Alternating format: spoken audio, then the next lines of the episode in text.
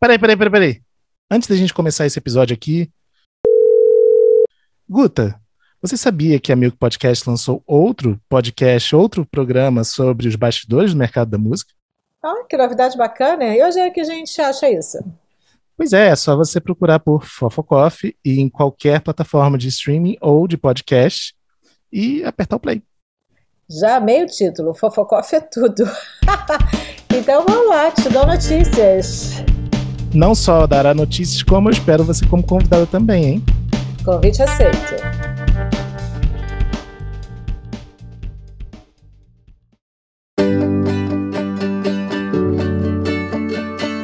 Bem-vindos ao FF, podcast de música e bastidores do mercado. Eu sou Fábio Silveira e no time titular de hoje temos Bruno Costa. Fala, Fábio, beleza? Beleza, hoje estamos solitários aqui, nós dois, mas já já vou chamar os nossos convidados para a gente ficar um pouquinho menos solitário aqui, né? Bom, gente, a gente tem é, discutido bastante durante esse período de pandemia, né? Toda a dificuldade que se é fazer um artista independente novo do zero no momento em que você não tem palco para esse artista se apresentar, no momento que você não tem festival para ter uma circulação de audiência grande que pode conhecer ali um artista do zero, e no momento que nenhuma casa de show, bar, boate, esses espaços em que os artistas estão geralmente posicionados, né, e que já tem uma audiência cativa circulando, é, e que permite que as pessoas conheçam esses artistas é, naquela situação ali. No gestor, basicamente, as lives todo o, o formato digital, né, de lançamento de streaming, e mais uma penca de desafios, né? Como não é pouco desafio e a gente precisava se atualizar sobre o que tem acontecido efetivamente durante esse período aqui no mercado, a gente trouxe dois convidados aqui para a gente debater um pouco sobre as dificuldades e as vantagens, né, onde estão realmente as facilidades e as oportunidades de se fazer um artista novo do zero durante todo esse período. Então, eu vou começar com ele, que tem um nome, gente, que ele roubou da esposa dele, no melhor dos sentidos. e é um nome tão bom de se roubar da esposa, porque te, já te deixa tranquilinho, né? Porque remete a um docinho e tal. Então eu vou chamar primeiro o sócio fundador da Build Up Media, junto com a esposa dele, a Natália, o Daniel Pandeló Correia. Tudo certo, Daniel? Tudo ótimo, tudo ótimo. É, catei o nome mesmo, então, até já deixo a primeira dica aí, você que está casando, caro homem, pegue o nome da sua esposa, deixe ser escroto, porque é uma oportunidade.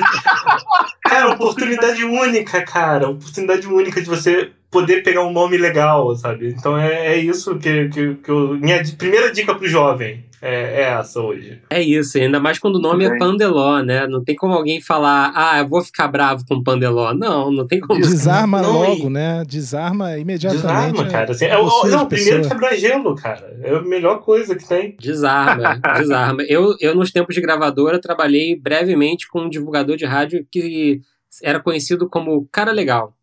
E aí, como é que você fica puto com um cara legal, né? É. Como você vai reclamar do trabalho do cara legal, assim? É isso, não tem como reclamar do cara legal e, e com certeza é, tem gente que escuta a gente e que sabe de quem eu tô falando.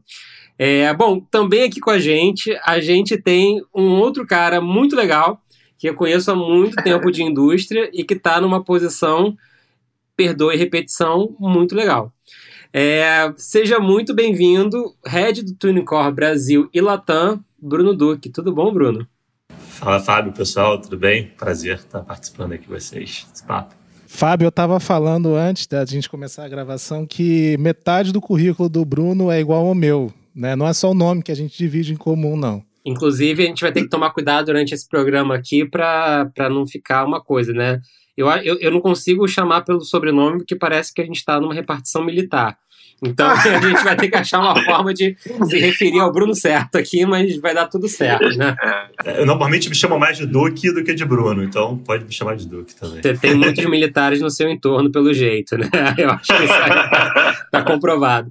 É, bom, gente, eu queria começar trazendo o tema aqui, né? O Bruno, ele tem, tanto o Bruno quanto o Daniel, eles têm muito tempo de atuação no mercado independente. O Bruno agora está à frente do TuneCore, né? É, lançando muito artista legal.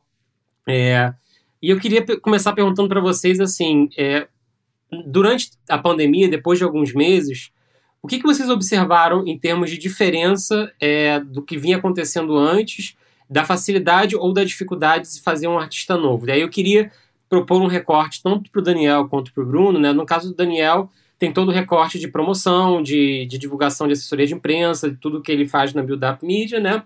E no recorte do Bruno tem todo o, o, o trabalho de lançamento e trabalho com as DSPs, né?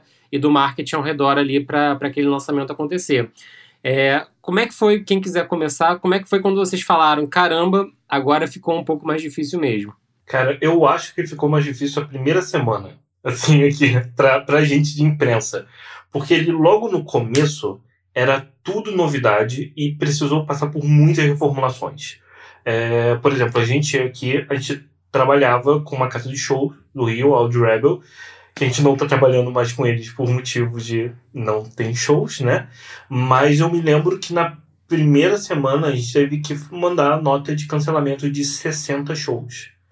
Então, é, o começo foi o mais complicado, sabe? O começo, esse, o primeiro passo foi o mais complicado.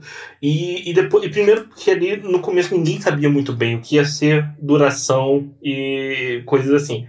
Eu sou, eu, eu, eu, eu não sei se eu, a Natália trabalhou com política um tempo antes, com assessoria e tal, e ela tem eternamente aquele eh, coisa tipo assim, isso aqui vai dar errado, e eu, eu, já tenho já, já ligado sempre, ó, isso aqui vai dar problema, isso aqui vai dar problema. Então a gente tem sempre se pensar, às vezes, de um modo que as pessoas acham que é um pouco negativo e tal, um pouco pessimista. Então eu já tinha falado para as pessoas, assim, no começo do ano passado, eu falei, cara, ó, até 2022 não vai ter nada, relaxa, vamos tentar repensar e, e colocar isso de um jeito mais prático. Quero, tipo assim, quero estar errado, mas é, eu tô com esse pensamento. Porque é, no começo tinha gente falando, não, não, vou esperar aí, passar. Uh, tipo, lá para junho, isso março do ano passado, a gente lança, porque a partir de julho já vai dar para fazer show e tal. Eu falei, cara, não vai ser assim, não vai dar para fazer assim, calma, vamos, vamos repensar isso. E eu acho que muito da, da, de, que mudou é que muitas estratégias de divulgação, às vezes, de um artista envolve algum show de lançamento, algum evento, alguma coisa. E eu acho que teve que ser forçado as pessoas a pensarem fora da caixinha, sabe? E ali, bem no começo também, teve um lado complicado para a gente imprensa, que muitas redações acabaram sendo muito enxugadas. Tipo, parte de cultura de vários veículos foi muito diminuída. É, até hoje, dependendo do veículo, você vai ver lá o canal de cultura, não, não existe mais, porque os repórteres foram. Tipo, olha, você que cobria aqui cinema, não tem cinema, você vai fazer cidade. Então a gente é, teve que remanejar isso até para as coisas caberem nos, seu, nos, nos, seus espaços. E hoje eu acho que, querendo ou não, é, é horrível falar isso, mas parece que tá, a gente está se acostumando. É, é, é uma nova realidade, é um no, novo ponto. E eu sinto que os artistas estão cada vez mais acostumados a isso também, de algum modo. Então, é, é, as estratégias parecem já vêm bem pensadas para não contar com a existência de show, já pensar de um, um jeito dessa realidade pós fim do mundo, sabe? Até uma coisa que a única coisa que eu acho que ainda não mudou que eu, eu bato sempre com os artistas, assim, é que é, hoje eu, eu falo assim, cara, ó, você falar que isso aqui, ah, não, daqui a gente gravou à distância, isso aqui foi feito durante a pandemia, cara, isso não é diferencial. Tipo, você não é um grão de iluminado pelo sol e foi a única pessoa afetada por isso. Tipo, o mundo inteiro, todos os artistas, se estão lançando alguma coisa agora, foi feito durante a pandemia, sabe? De algum modo. Então a gente tem, tenta passar isso. Mas acho que o principal problema foi realmente o começo. Esse momento da, da adaptação. Eu tive, eu tive durante esse período, né, umas mentorias com a Lab, Lab Sônica, né? É, Lab Sônica da, da Oi, desculpa, com o pessoal da, da Toca, do Bandido Toca Disco, né? E quando eu fui começar as mentorias com os artistas novos, eu falei, cara, tem esse, esse problema, esse problema, esse problema, mas tem um problema que é maior que todos esses, que é o problema de você não ter o espaço do show, não ter o espaço da live. O que, que essa galera vai fazer? E eu, e eu fiquei bastante surpreso de ver que ninguém tinha parado para pensar nisso, ninguém estava preocupado com esse, com, essa, com esse espaço e, e como suprir isso de alguma forma, né?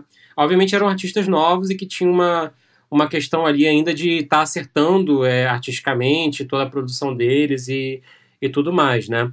Mas aí passando pro, pro Bruno, do lado da TuneCore, é, eu queria entender de você, assim, como é que você vê hoje esse, esse, esse espaço e esse movimento diante de todo esse histórico do que, do que aconteceu e veio passando, né? É, assim, eu concordo, Daniel, ali no começo foi uma, um fato preocupante, né, de como a gente vai se adaptar, né, principalmente, eh, talvez não tanto o mercado digital, mas também é, o mercado talvez offline, obviamente, que foi um baque maior na indústria, mas de termo de distribuição, por incrível que pareça, assim, é, eu, eu, acompanho por um resultado bom, na verdade. Acho que o processo criativo dos, dos artistas, dos cantores, compositores, é, foi muito mais, ficou mais evoluído no sentido de quantidades, é, de, de, de, de, lançamentos.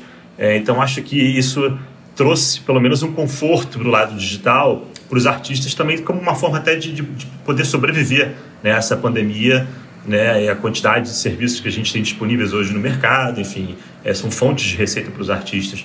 Então, acho que do, do lado de distribuição, é, eu vejo que foi até é, um, a pandemia, não, vou, não, quero dizer que ajudou, né, porque pode parecer um, pode soar um pouco meio, meio estranho, mas de fato teve uma evolução bem legal assim para poder os artistas é, a, enfim, teriam um, número, um número maior de quantidades de, de, de, de distribuição, é, não só na Tunicor, mas acredito que no mercado acabou servindo como um wake-up call, né, também para quem estava muito atrasado nesse sentido, né? De perceber que ali é uma fonte alternativa de receita que quando você zera, fecha todas as torneiras, você pode, né? É, é porque, de fato, assim, a, a, receita, quem fazia muito show, quem fazia muito, enfim, trabalho offline, né? É, tinha uma receita muito forte. Então, a pessoa ficou mais direcionada ao digital, é, pensar fora da caixinha, fazer lives, né? Como é que a gente vai fazer para recolher receita dessas lives? Como é que vai fazer para gerar receita para os artistas? Então, assim, no, no, geral, acho que o processo criativo ele ficou mais, mais interessante ali para os artistas. É, eu vejo um crescimento bem legal assim na distribuição, não só na Tunicor, mas acho que no mercado todo, é, parte de lançamentos, né? E principalmente de artistas independentes. É, então, acho que está bem legal assim ver esse resultado crescendo. É, teve agora o Grammy, por exemplo, que mais de 50% dos artistas do Grammy são artistas independentes. Então, é, acho que esse crescimento, nessa né, essa dependência que os artistas tinham antigamente, acho que ela vai se tornando uma coisa não tão necessária é, e ele vai acabando se virando nos 30, basicamente, né? É, dentro de uma pandemia ou fora de uma pandemia, é, para gerar receita para ele mesmo. Então, acho que está é, é, tendo um resultado legal. Nesse ponto, Bruno, eu acho que, que é, sim, né? Criativamente, eu, eu entendo que os artistas tenham se voltado a isso, mas é como você criar do zero qual vai ser o seu movimento, qual vai ser o seu espaço, né? É, e assim, no digital a gente sabe, isso aqui a gente fala com frequência, que se você é um artista novo, não é no digital que você vai ganhar o seu dinheiro, né? O seu dinheiro vinha do show. Leva um tempo até você compor um catálogo, né? E na lógica do streaming isso efetivamente começar a voltar. Lá pelo seu segundo, terceiro disco, se você alcançou relativo sucesso, você começa a ter uma renda mensal boa, né? É, razoável para você conseguir se manter. É, então, nesse sentido, assim, as pessoas, quando a gente fala em live, né, elas estão buscando a live da, da Marília Mendonça, elas estão buscando a live é, do Caetano, elas não estão buscando a live de um artista, né, uma grande massa de pessoas, de fãs, que eu digo, não estão buscando a live de um artista novo, né? É, então, nesse sentido, eu acho que, que são desafios. E o que eu queria trazer aqui para a mesa e perguntar é quais são as alternativas, né? Que outros caminhos vocês viram legais acontecendo nesse tempo para além das lives, né? É, sejam programas, sejam coisas que, que existiram aí, que tenham de alguma forma contribuído um, significativamente para a carreira de um artista novo. Só fazer um, só fazer um adendo aqui ao que o Fábio está falando. Uma coisa que eu venho percebendo bastante, é, tanto do lado do, do selo quanto do lado de marketing, é que o, onde muita gente se apoiava, principalmente para trabalhar artistas novos, que eram as playlists, essas playlists, tanto de Spotify quanto de outros serviços, elas já não trazem mais aquele retorno que traziam em 2016, 2017, ou até mesmo 2019. A gente vive hoje uma outra realidade é, em termos de retorno né, de, de plays vindo das playlists editoriais. E aí eu acho que mais do que nunca a gente precisa de, de soluções e é, caminhos é, do it yourself. Né? Porque até esse que não era acessível para todos começou a, a se dissipar aos pouquinhos, né, em termos de, de estratégia garantida de retorno. É, a gente tem uma parceria bem legal com o pessoal da Adulto, de Madureira. É, eles têm um programa chamado Ghetto Music Camp, né, que basicamente eles juntam, selecionam sete artistas, é, pelo menos a, a, versão que a gente apoiou agora em 2020, que a gente vai apoiar de novo em 2021, foram selecionados sete artistas para fazer uma mentoria literalmente 360 em cima desses artistas. Então foram mais de 600 horas de estúdio, é, é, workshops, masterclasses, enfim, com pessoas do mercado, para desenvolver a carreira desses artistas, que são artistas independentes, início de carreira. Então, assim, é, esses tipos de iniciativas também é, contribuem bastante para os artistas é, terem a sua visibilidade também. Acho que talvez até dentro de algum serviço específico que apoie também uma iniciativa como essa, né? Então, acho que esses tipos de, de, de agências de mentoria, de agências de música, é, acho que elas podem também se cercar e dar esse apoio aos artistas. Por mais que não seja ter um retorno financeiro de imediato, também acho que ficar pensando em financeiro toda hora também, é, acho que a gente também vai acabar batendo cabeça na parede, mas eu acho que esse tipo de iniciativa ajuda, contribui para os artistas que no começo de fase, de, início de fase de carreira, né, a evoluir e a pensar também é, é o daqui para frente, porque é, acho que é super importante a gente ter o apoio aí não só de distribuidoras e gravadoras, mas também de pessoas do mercado que possam ajudar a evoluir é, uns artistas para terem a sua visibilidade aí dentro das plataformas e tudo mais. É uma coisa que, que dentro do nosso lado de imprensa acaba sendo um pouco limitado porque, bem, a gente depende muito do trabalho de outras pessoas. Então, muitas vezes, para o artista, é, ele fica meio dependendo do, da, da, opinião de outra pessoa, do formato de outra pessoa e tal. Mas uma coisa que eu tenho indicado muito para os artistas é tipo, cara, se você. Você tem que, que fazer alguma coisa, você não pode só deixar na nossa mão. É, eu preciso que você esteja junto nisso, sabe? Então, muitas vezes, o que eu tenho dado de pitaco para artistas é para eles pegaram às vezes coisas que eram internos deles, de processos tipo que eles tinham de, de socializar entre eles, entre uma banda e tal, e expõe isso para o público, tenta trazer o público mais para perto do processo. E o que eu, eu, eu indiquei para muitos artistas nossos, assim, principalmente mais jovens, assim, é, cara, foca no TikTok e Twitch vai buscando um público diferente. É, é, quem, quem a gente já sabia que tinha um público mais novo, a gente bateu muito, faz um TikTok, mantém lá e já tenta trazer um, uma galera mais nova. E, e, cara, banda que eu, eu via de vez em quando jogando videogame, eu falei, cara, o cara tá jogando videogame aqui há 20 horas. Pelo amor de Deus, vai lá pra Twitch, faz transmissão, começa a falar. De vez em quando fala que você lançou uma parada e tal. E, e, e, tá, tá rolando, sabe assim? Acaba sendo um, um modo diferente de, deles interagirem com, com o próprio público deles. E, e acabar aos, aos, poucos trazendo uma galera nova. Mas eu acho que, que tá num momento que é muito curioso, porque ao mesmo tempo que não tem essa parte do show, eu acho que em todos esses anos meus trabalhando com música, eu nunca trabalhei com tanto lançamento ao mesmo tempo. Parece que, tipo assim, prendeu os artistas todos em casa, sei lá, os três primeiros meses da pandemia, todo mundo escreveu uma música com o título ou de quarentena, ou de pandemia, ou de alguma coisa assim. Beleza, teve aquele surto de todas. Se tu procurar no Spotify por pandemia, alguma coisa assim, deve ter 400 músicas, assim. Se for lockdown, ainda tem mais, porque você ainda pega Louca. os gringos. É. Mas assim, e, e, só que a, a, partir dali, cara, foi um, um, nível de produção muito maluco e, e eu tô, tô gostando de ver, assim, que é, exatamente, vezes, pela falta de um uma a possibilidade de gravar do jeito como a banda estava acostumada, muita gente saiu da sua zona de conforto. Sabe, o que, que a gente tem de é, banda de rock que a gente trabalhava que está experimentando com as paradas eletrônicas, que estão caindo num outro caminho, que estão pelo menos abrindo a cabeça e tal. Eu acho interessante. Eu, eu, eu, eu, eu comecei falando que eu era um pessimista, mas olha eu aqui tendo esse momento copo meio cheio, falando das pessoas evoluírem criativamente. Cara, eu vou ter que eu vou ter que te puxar o copo vazio agora, meio vazio agora, que é o seguinte, se sai tanta música assim, a gente tem que ter como mostrar para as pessoas e contar para as pessoas que está saindo é. tanta música. Isso, pra, na minha opinião, isso é muito mais um problema do que uma, uma vantagem, ainda que a parte da criatividade de ter extravasado por esse lado, eu concordo com você 100% que, que foi excelente, né?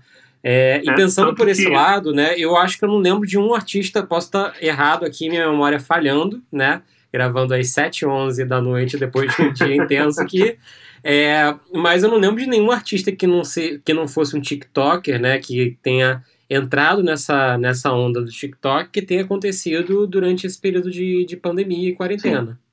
Se alguém lembrar de algum, eu vou, eu vou ficar super feliz com essa exceção, gente. Tem tanta gente lançando ao mesmo tempo, tem tanta coisa acontecendo ao mesmo tempo, que uma coisa que eu tenho, tenho falado que é o principal para os artistas é. Não pode focar em ser tipo artista lança música. A gente tem que trabalhar o que, o que você está falando, o que está por trás dessa história. Viu? Então eu acho que o, o, o principal hoje que, que eu estou vendo em, nos artistas, o mais necessário é cara, qual é o seu conceito? O que você está querendo expor?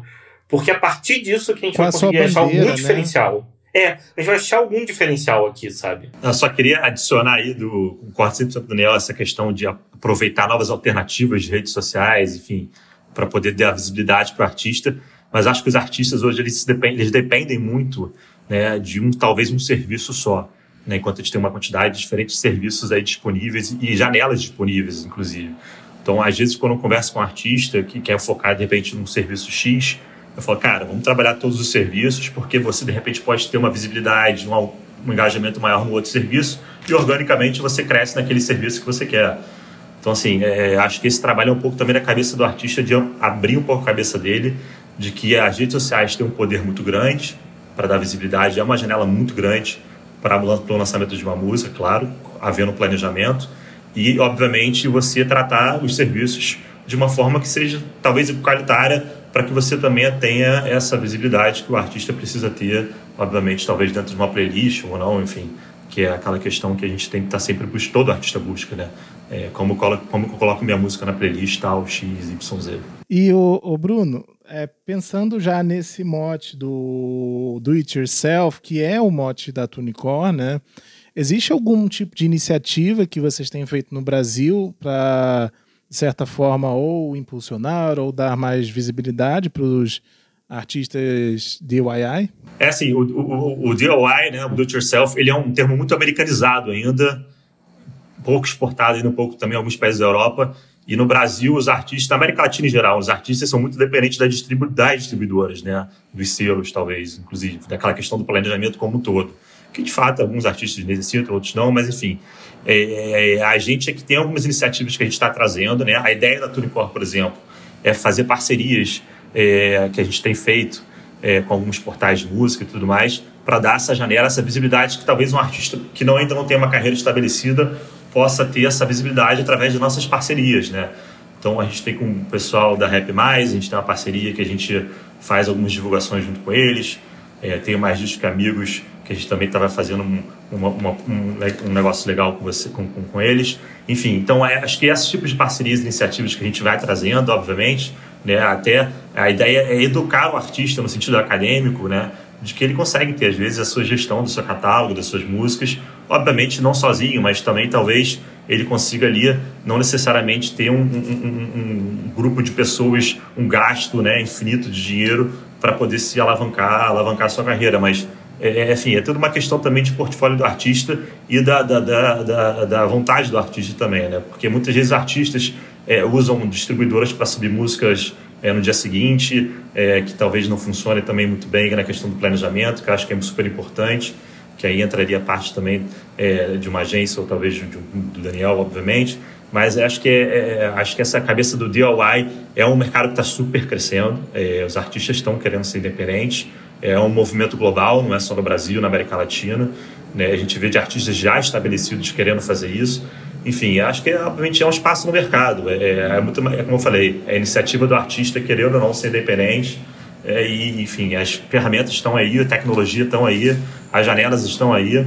É, e, obviamente, as plataformas também estão aí. É, você imagina 20 anos atrás como é que era botar uma música disponível no mercado. Você precisaria de um investimento muito alto, de uma gravadora e tudo mais. Então, é, tudo bem que hoje em dia as coisas são mais amplas, tem maior é, quantidade, mas também a, a, competitividade, a competitividade também é maior. Mas é, acho que esse modelo é um modelo que está crescendo e acredito muito nele. Eu acho que a Cultura de Cor está trazendo essa, essas parcerias aí para dar essa visibilidade para os artistas que tanto merecem e procuram estão buscando. Eu vou meio polemizar aqui. meio polemizar, porque, sem dúvida, as parcerias é, mudam o jogo e eu acho que esse tipo de, de pensamento que vocês estão propondo tá, tá super certo. Né? Isso aí. Isso é um diferencial que tira um pouco para além da, da questão de só pontuar em playlists né, de uma forma de uma forma geral. E é claro que se vocês não oferecem um serviço como esse para os artistas, é, eles teriam que achar uma outra forma e provavelmente paga de conseguir é, alcançar isso. Meu ponto é, o do, do it yourself, ele é, ele é muito bom quando você consegue entregar ferramentas como essas que vocês estão propondo, mas ele não muda o fato de que é, ainda tem que se gastar, né? Você não gasta mais contratando é, alguém para fazer rádio, mas você gasta impulsionando em rede social, você gasta contratando uma assessoria de imprensa, você tem os seus gastos lá, né?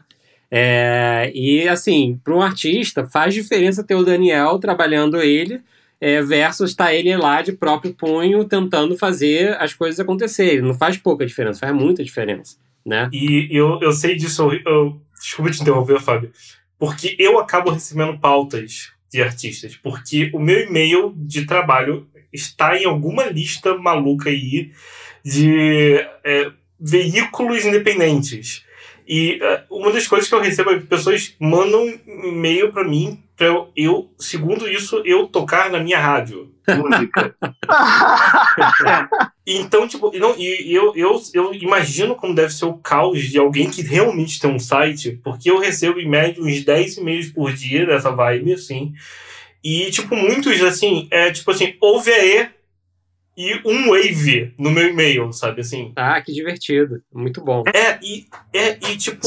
Breve parênteses, o Daniel. O, é, eu, talvez alguns saibam, mas se Bruno e Daniel não sabem, eu, eu tenho trabalhado com o Tony no Tem Mais Discos, né?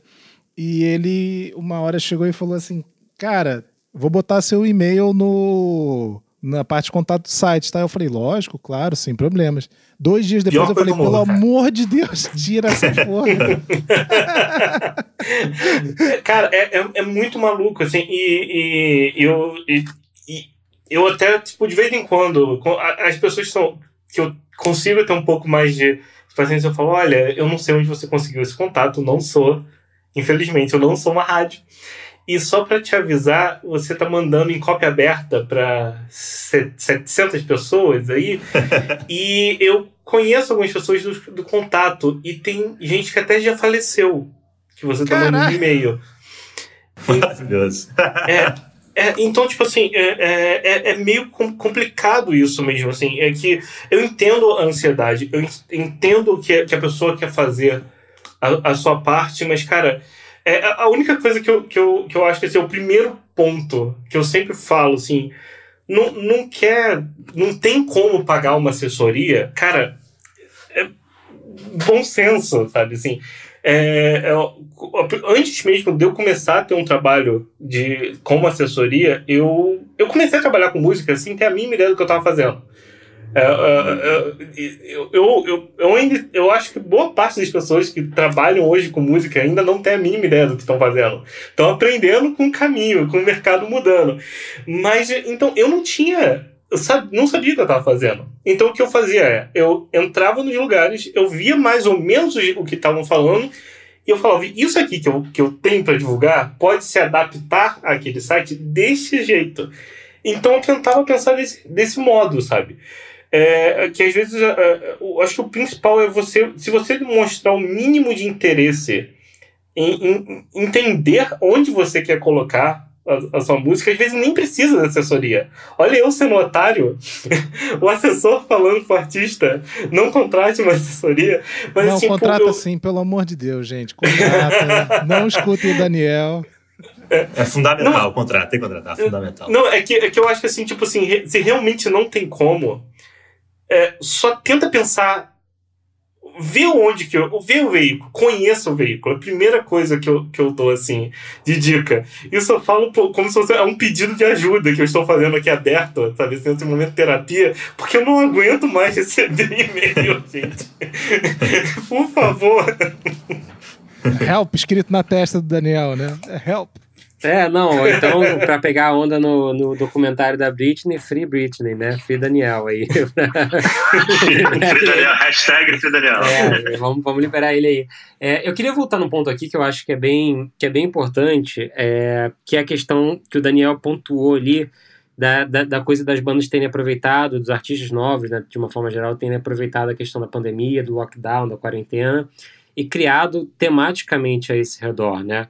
Eu acho que uma das coisas mais difíceis para um, um artista fazer é realmente conseguir capturar e traduzir o zeitgeist, né, o espírito do tempo dele, é, e colocar aquilo numa música de uma tal forma que, que capture mentes e corações, né, é, para ser, ser bem direto.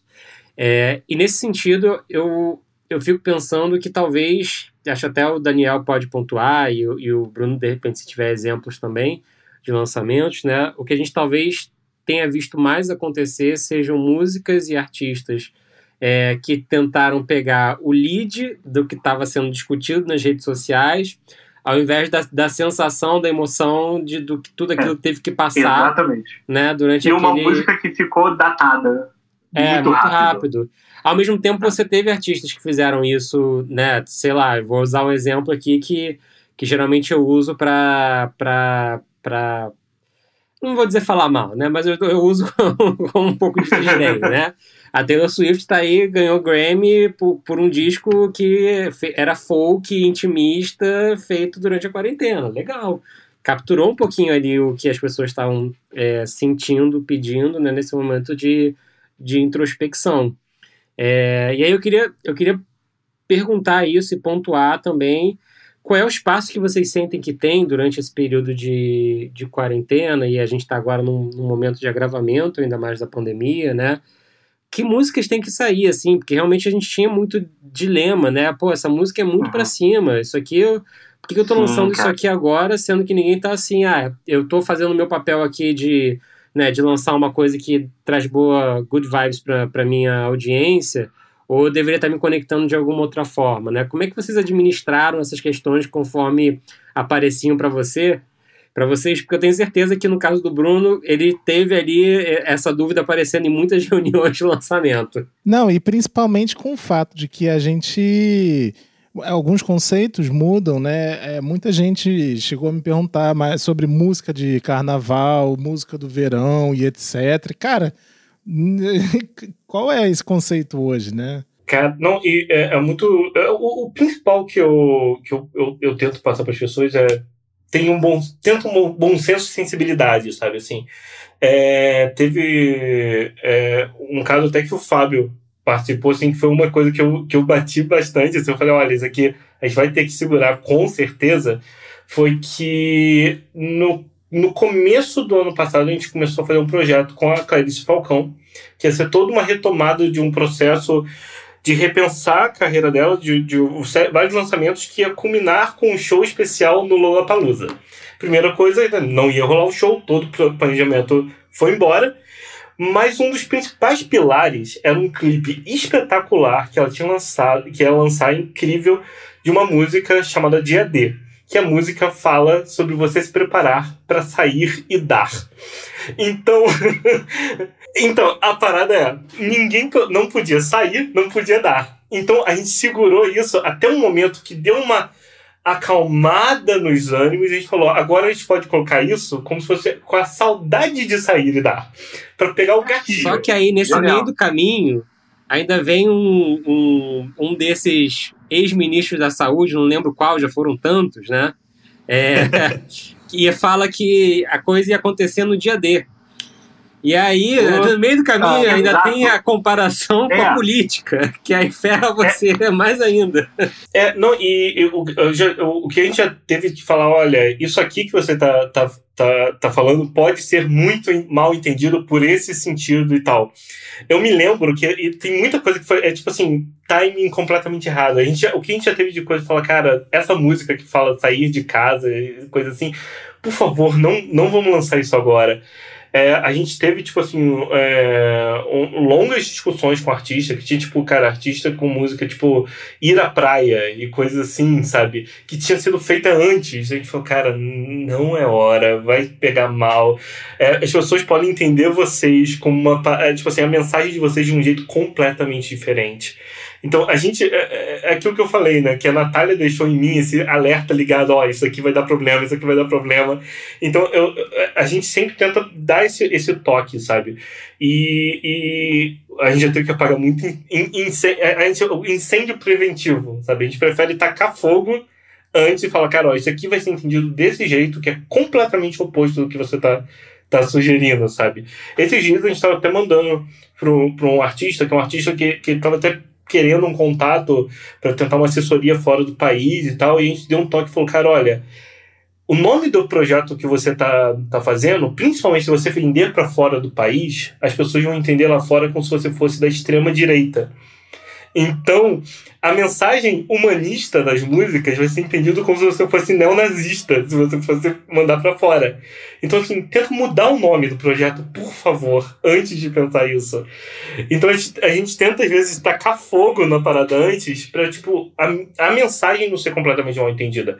Porque hoje, é, é, as pessoas falam assim, ah, é, é, as pessoas, às vezes, dão segunda chance de um artista cancelado se é um artista que a pessoa já, já, já, console, já sabe da história, já, já tem aquele, aquele pano para passar, sabe assim? Eu passo pano pro Kanye West há 10 anos, no mínimo, e eu vou continuar passando, desculpa, perdão, sabe? Não faz Mas porque isso, é o Kanye West.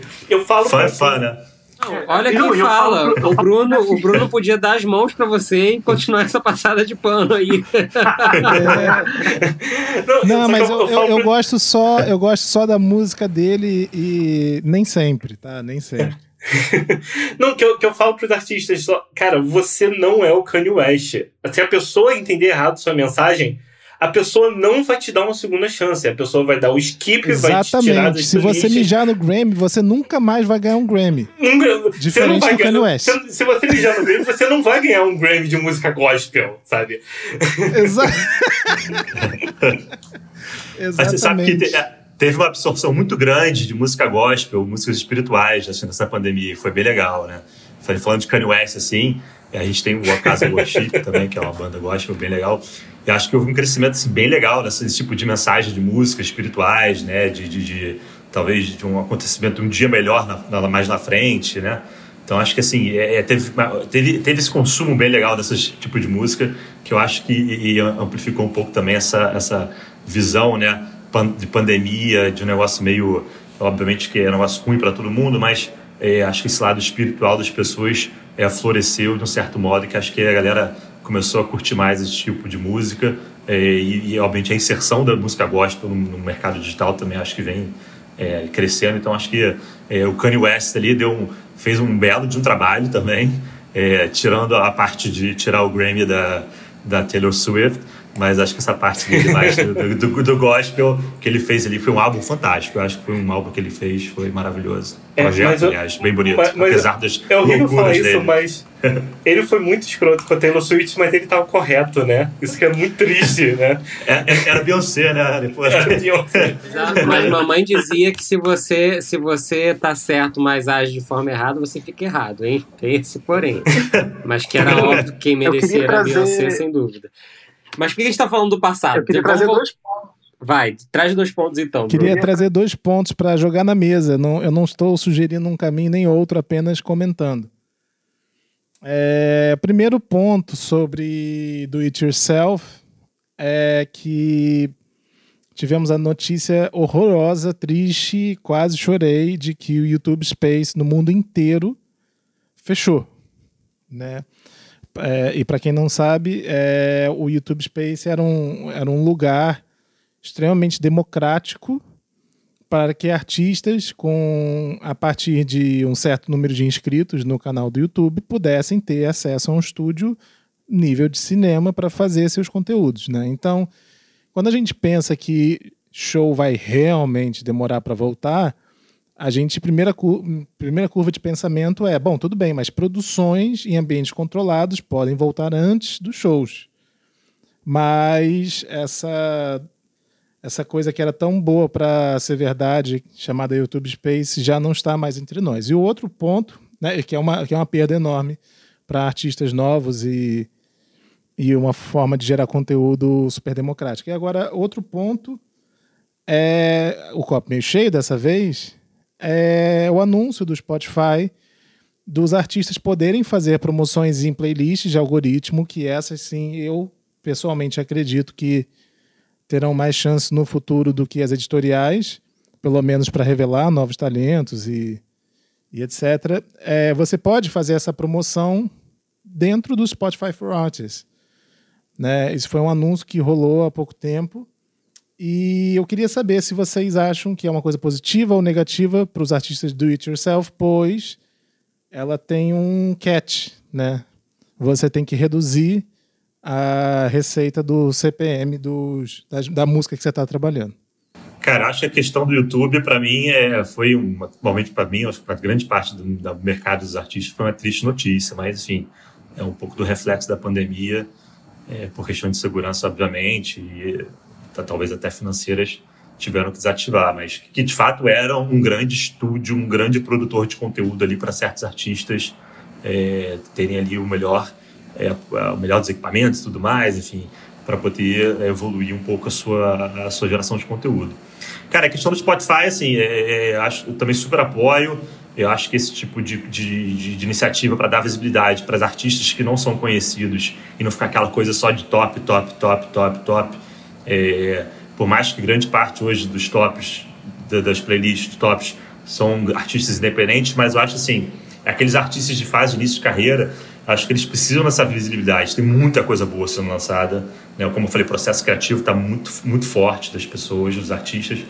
Eu acho que esse tipo de iniciativa do Spotify, que deve, por mim, deveria ser replicada para alguns outros serviços também. Acho que os outros serviços devem ter iniciativas é, é, direcionadas a artistas menores é, para dar essa visibilidade. Não ficar. Eu sei que para eles é interessante ter, obviamente, os artistas grandes, mas acho que essas iniciativas menores eu acho que essa para esses artistas de repente no início de fase de carreira acho que é, é, é são coisas que podem trazer também para o próprio serviço até e enfim para quem for que seja ali um, até um, um, trabalho de marca bem legal então acho que cara super apoio acho que iniciativas como essa eu aplaudo apoio é, enfim eu Bruno como pessoa do mercado Bruno como pessoa da Tunicoras então é, me deixa muito feliz ter esse tipo de iniciativa pelo menos do Spotify a princípio e, obviamente, se algum outro player tiver, a gente também vai estar super ali apoiando, dando visibilidade para os artistas também nossos. É, acaba que. Acaba que, por mais que o, o time editorial dos serviços, né, tanto Spotify quanto outros serviços, por mais que eles só cresçam esse time editorial e novas playlists sejam feitas e, e todo o esforço que existe para para poder é, dar destaque para os artistas que estão sendo trabalhados no mercado, cara, é apenas impossível. É uma missão impossível você, de fato, promover e dar vitrine, dar espaço para todos os artistas que estão lançando toda semana. Né? Então, é, é, assim, a minha perspectiva é que, de fato, temos que ter algum tipo de solução envolvendo playlist de algoritmo. E, curiosamente, a Release Radar do Spotify tem sido a minha playlist favorita da plataforma. Que é, é o lugar que eu confio que eu vou ver lançamentos que eu sei que me interessam. Então, é, acaba, para mim, sendo uma coisa que gera boas expectativas. É, eu acho que tem um ponto aí que é bem interessante da gente refletir aqui. É, com certeza a iniciativa é ótima. E aí o meu ponto de reflexão é as playlists, as playlists editoriais, elas são uma espécie de centro também para a gente que trabalha no mercado de entender onde estão os lançamentos prioritários, né? Onde estão ali quem está quem tá fazendo um trabalho de se posicionar.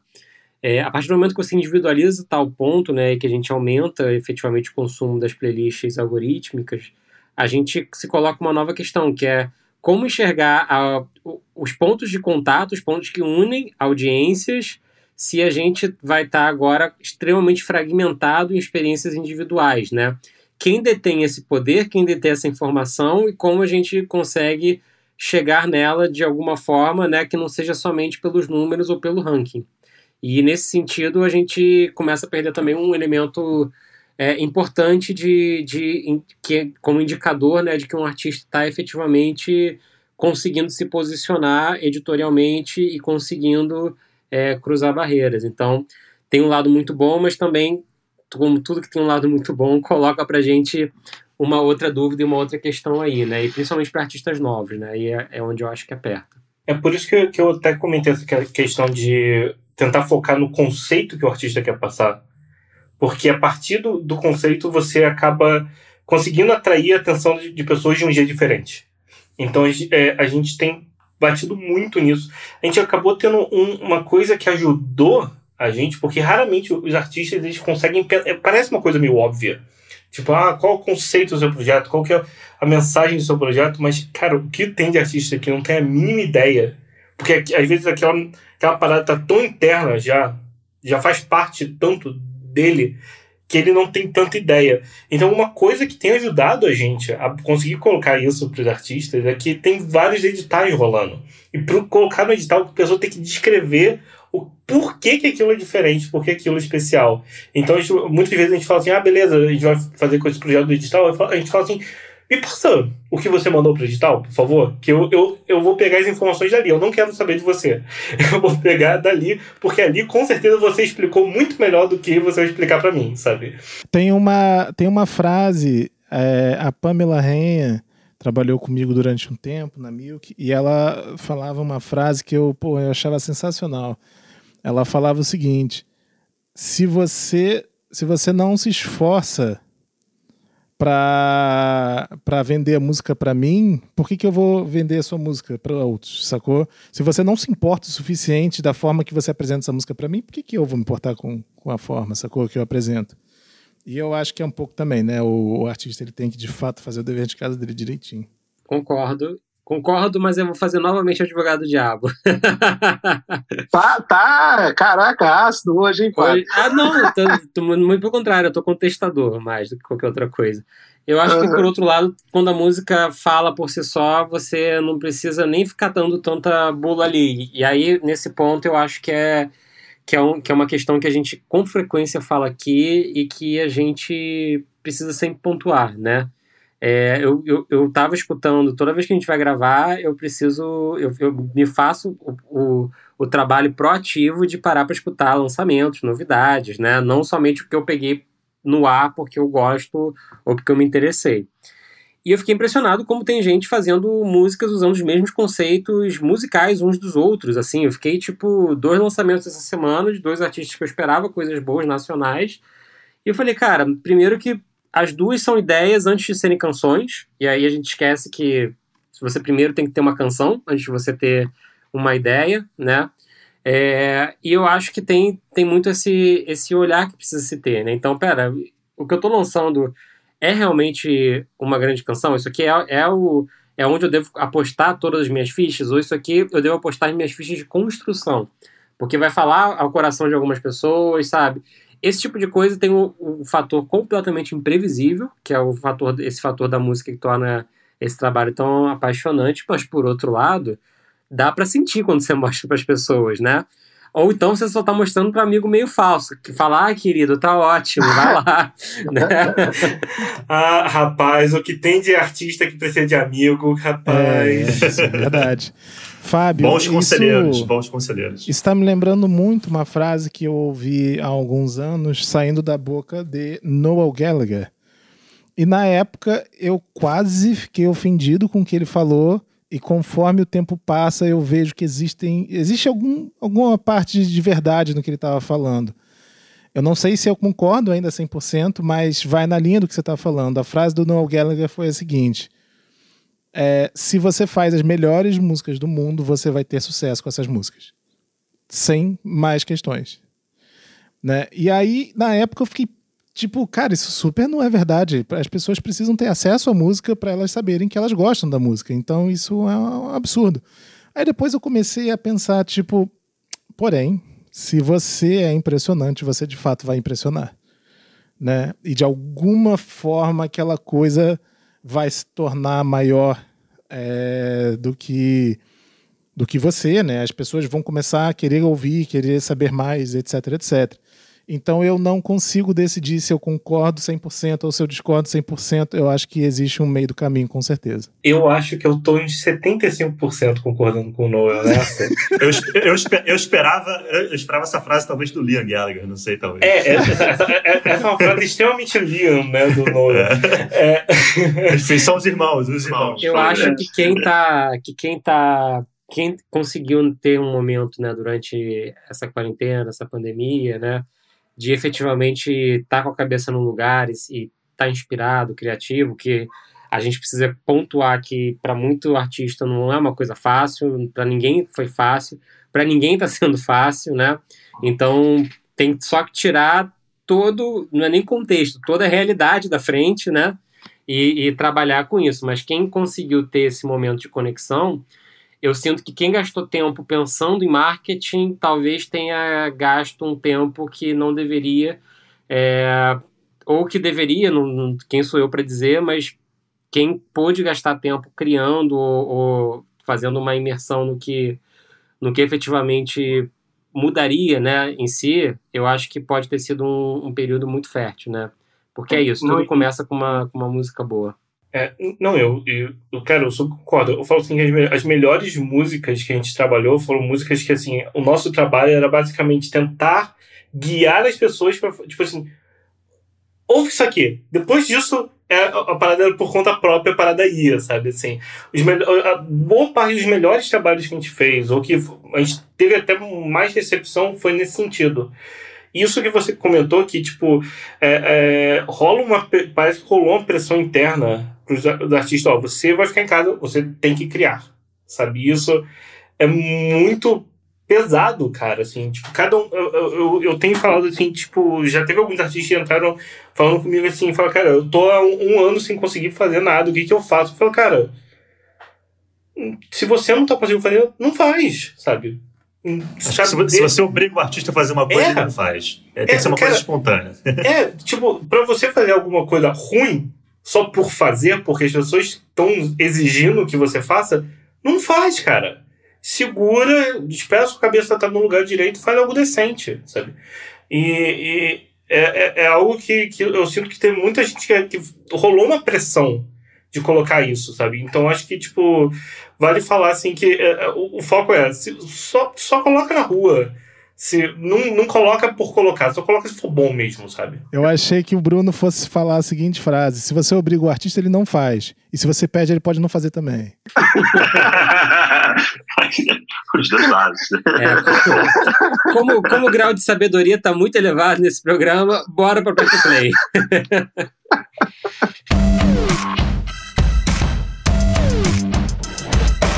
Pois bem, aperta o play e, como sempre, a gente começa aqui com os nossos convidados. Então, Bruno, o Duque, não Costa, é, para quem você aperta o play?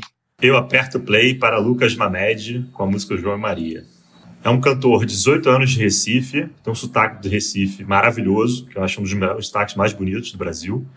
É, e acho a música fantástica, uma brasilidade na música que eu, há muito tempo eu não escutava, assim. E é um menino de 18 anos, música autoral, então música autoral para mim já eleva aí a qualidade muitos por cento. Então, Lucas Mamed, João e Maria, pode escutar aqui. Ó. Tá vendo? O Bruno é Coisa bom linda. nessa parada. O lead dele já, já me fez aqui, já adicionei na playlist do Spotify aqui. Boa.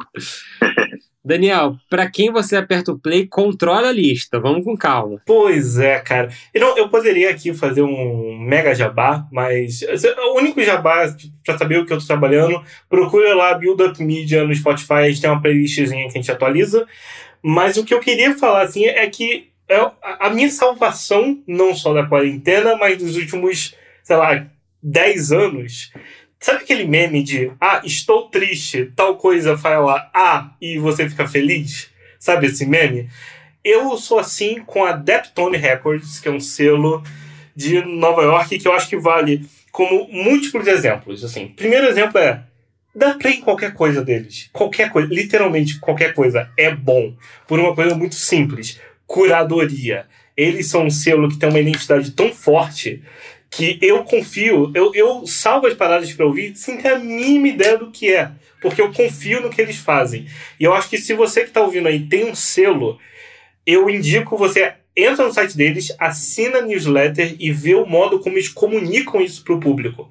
Porque eles eram um selo que tinha uma identidade muito forte de soul, que era calcado em dois artistas que eram potências da humanidade, que eram Cheryl Jones e Charles Bradley. Infelizmente, os dois já falecidos. Então, eles tiveram que passar uma reformulação muito doida, que falou assim: meu Deus, os nossos principais artistas não estão entre nós. O que nós podemos fazer agora? E eles, enquanto um selo que era muito focado em, em trazer uma memória afetiva do soul, do blues, eles começaram a incluir novas coisas. Então, eles têm lançado muito afrobeat, música latina, umas paradas muito doidas. E indico demais, é aquela coisa, dá play em qualquer coisa. Entra no canal do YouTube deles, dá play em literalmente qualquer coisa. É, tem sido minha salvação nos últimos 10 anos, e eu acho que eles são uma aula de como você vender curadoria e conceito de um modo elegante e criativo, sabe? Muito bom, já chegou aí com, com recomendação pesada, hein? Vou ver por onde eles distribuem. eu curiosamente, eu, eu, trabalhei lançamentos tanto da Sharon Jones quanto do, do Charles Bradley. Então, é, tive esse, esse, pequeno prazer na, na vida profissional. Foi, eram dois artistas absolutamente incríveis, realmente. Bruno, agora o Costa, não Duque, para quem você aperta o play? Cara, eu tenho uma música e um podcast porque agora eu tô assim, lavo, não tem uma louça mais que passe sem um podcast. é, e aí, para não pagar mico, eu vou falar de forma mais abrasileirada possível os próximos nomes a seguir. Minha recomendação é a música Get Sun, da Iatus Coyote, com participação do Arthur Verocai. Eu não sei dizer esses nomes perfeitos em inglês, mas dá, acho que dá para entender bem, né? É, esse lançamento. Bruno, ouso falar minha música favorita que saiu esse ano por Cara, enquanto. pois é, essa música é contagiante demais. Eu meio que esbarrei no play, assim, no Novidade da Semana, porque eu tava vendo o lançamento da Milk. E aí eu falei, caraca, eu, assim, eu conheço a Yatos Coyote há muito tempo, sei lá, desde 2014. E eu gosto dela há bastante tempo. E foi uma belíssima surpresa. E belíssima surpresa também foi o podcast do próprio Spotify sobre a história do próprio Spotify, chamado Spotify A Product Story, que fala é, em uma linguagem meio para o público, meio para empreendedores e profissionais é, de tecnologia sobre como que foi desenvolver o Spotify como produto e como empresa. É, a história em linhas gerais, eu já conhecia, mas eu gosto de, de ouvir os percalços a nível de produto que eles tiveram na elaboração e, e tem sido bastante interessante e muito bem feito, inclusive. Muito bom, duas, duas dicas quentíssimas aí. E, e, uma delas endossada ainda por cima, por mais um convidado. Bom, por falar em endosso, não sei se eu vou ter endosso nessa aqui, tem uma dica só, na verdade. Eu queria dizer que no, no final de 2019 para 2020, a gente faz, fez lá as nossas listas de favoritos do ano, né? E, uma, e um dos pontos que o Bruno e eu concordamos, e quando o Bruno e eu concordamos, geralmente é porque é muito bom mesmo, né? Não tem como a gente discordar. Porque é verdade, né? É, 100%, é, é 101% verdade, né? Foi o último disco da, da Lana Del Rey. Bom, Lana Del Rey Boa. lançou um disco novo esse ano e já anunciou mais um novo para junho. E nesse disco novo, não, infelizmente, não, não achei tão incrível quanto o anterior, mas a primeira música, White Dress, me pegou e, e parece um outtake do disco anterior, de tão boa que é. Então, recomendo essa música especificamente. Quem quiser começar a ouvir o disco, já logo a primeira. E pega de um jeito bem legal. Gente, é isso por hoje. É, quero agradecer muito a presença do Daniel e a presença do Bruno. Obrigado, Fábio. Foi muito bom. Obrigado, obrigado, obrigado a vocês aí pelo, pelo espaço. Não, eu, eu, eu que agradeço aí pela, pelo, pelo, pelo, trabalho, é quase uma terapia coletiva aqui. Exatamente. na, é na próxima, na próxima a gente grava tomando um chopp, ainda que eu acho que isso geralmente não dá certo, tá? A gente não vai contar quais, mas os episódios que a gente fez assim não funcionou, não rolou. Talvez dê até mais certo, hein? Rapaz, eh, o histórico depois eu te conto fora do ar aqui. Se a gente colocar aqui, foram os que não deram certo. Se for, se rolar, me chama só pra beber. Pode ser, pode ser só pra beber, pode me chamar que eu. É isso. gente, até o episódio da semana que vem e tchau. O FF Podcast é uma parceria entre a Milk, o Tem Magística é Amigos, o Música Copyright Tecnologia e o You Got Studio. O editor-chefe é Fábio Silveira e a produção é de Fábio Silveira, You Got, Guta Braga e Bruno Costa. A captação de áudio e a finalização são feitas por You Got no You Got Studio, no Rio de Janeiro. A trilha sonora é de You Got, Suliano e Bian. Até a próxima!